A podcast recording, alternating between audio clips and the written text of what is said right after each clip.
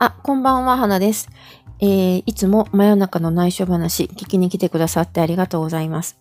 今日はね、えー、カナダのこちらの私が住んでいる場所の話をするんですけど、時刻の話をしようかなと思ってます。えー、というのはですね、この日曜日というか、多分、多分というか、これを配信するのは日本時間で、月曜日、日曜日が終わって月曜日の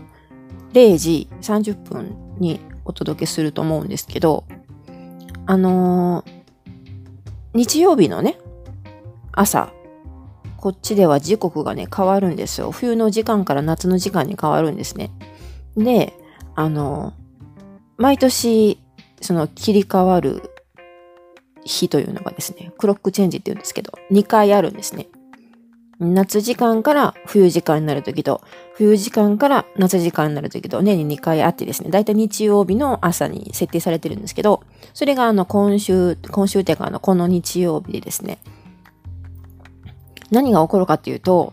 あの、だいたいね、私もあんまり詳しくなくって、あの、自分で徹夜して確認したわけじゃないから、ちょっとあの、あの、あんまり自信、自信というかはっきり断言はしにくいんですけど、確か2時とか3時とか4時とかその辺の時間帯ですね、朝ですね、早朝午前2時、3時、3 4時、その辺の時間帯で、こう時間がね、1時間分短くなるんですよ。要するに、例えば2時59分の次が3時じゃなくて、いきなり4時になっちゃうんですね。だから、それが日曜日の朝起こるんですけど、えー、日曜日のは、その日一日は24時間じゃなくて23時間しかないことになるんですね。で、その逆に、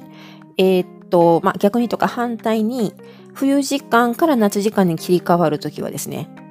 あ、違った。違う。冬時間から夏時間に切り替わるのが今回なんですね。で夏時間から冬時間に切り替わるときは1時間長くなるんですよ。例えば2時、4えー、っと、2時59分の次がですね、3時じゃなくてもう一回2時に戻るんですね。だからその日は、えー、24時間じゃなくて25時間になるんですね。言ってることわかりますかね？私も実はこういうあの、シンプルな足し算とか引き算が結構苦手な方で ちょっとね、間違ったこと言うかもしれないと思って、ちょっとおどおどしながら滑舌が悪いんですけど、えー、ですので、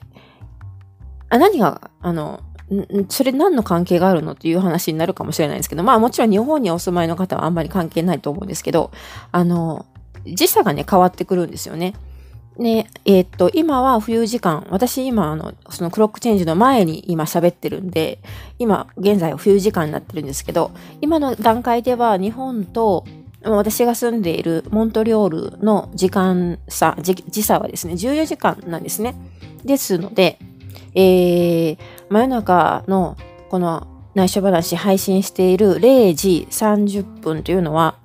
こちらでは朝の10時30分なんですね。それが、クロックチェンジした後は13時間の時差になるわけです。まあ、1時間短くなるんで、まあ、楽ちんといえば楽ちんなんですけどね。はい。まあ、そういうことなんですけど、ちょっとね、あのー私もあんまりまだそれがね、慣れなくてですね、あの、日本人の方の中には、あ、ふん、そうなんだって あの、思われた方もいるんじゃないかなと思うんですけど、まあ最近はね、あの、スマホとか、えー、そういうデバイス系のね、時計は勝手に、あの、時間調節してくれるんで、あんまり手間がないんですけど、でもまあ、こういう、なんていうんですかね、アナログの時計とかね、家に置いてある普通の卓上の時計とかね、そういうのは、こう、じ、まめに自分で時間を切り替えないといけないので、結構ね、めんどくさいんですよね。で、まあ私のように日本とこうやりとりしてたりとか、やっぱり日本、日本時間今何時かなと思って計算しながら、こうブログを書いたりしてると、結構ね、あ、あ、そうだ、13、今13時間の時差なんだとか、いろいろなことをね、考えるんですよね。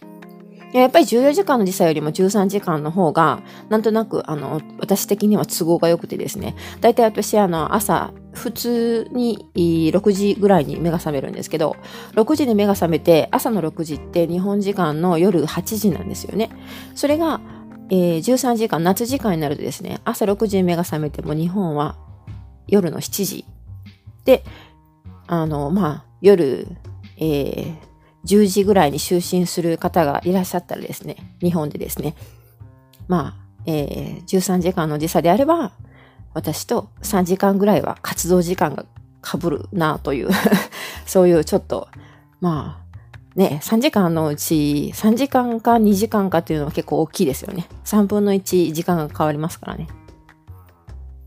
で、まあ、あんまりあの、つまらないことを喋ってますけど、まあ、あの、でもね、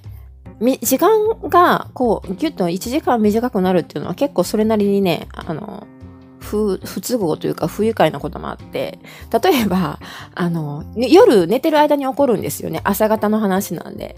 あの、まあ夜、私普通は10朝10時、朝じゃないや、夜10時に就寝して、えー、っと、朝は先ほども言ったように6時ぐらいに目が覚めるんですけど、8時間の睡眠なんですけど、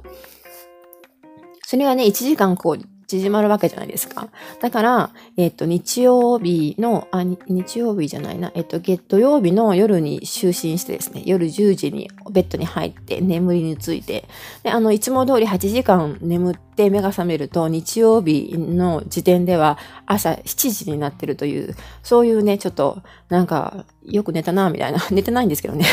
同じなんですけどね。という感じなんですね。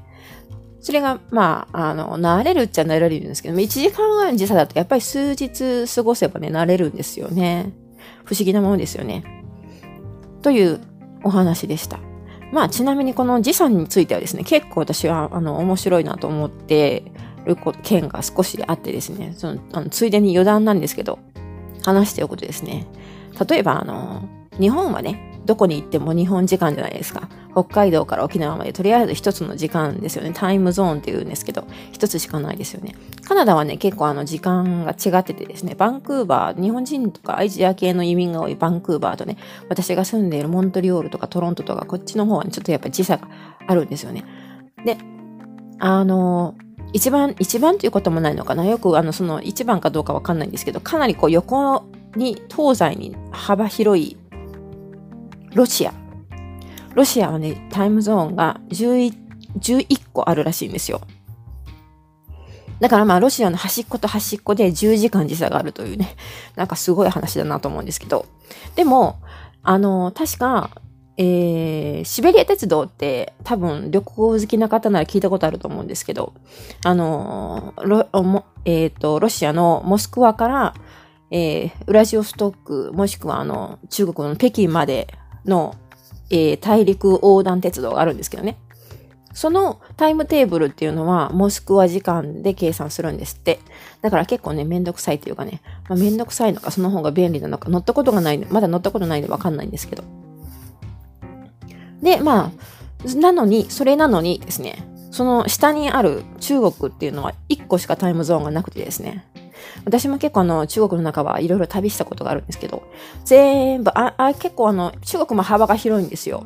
あの、まあ、ロシアほどじゃないんですけど。でも、幅が広いくせに、端から端まで全部統一した同じ時間を使ってるんですね。タイムゾーンは1個しかないんですね。だから、あの、まあ、北京時間、北京に合わせてるんですけど、だから結構西の方とかに行くとね、あの、時間がこうずれてくるっていうかね、あの、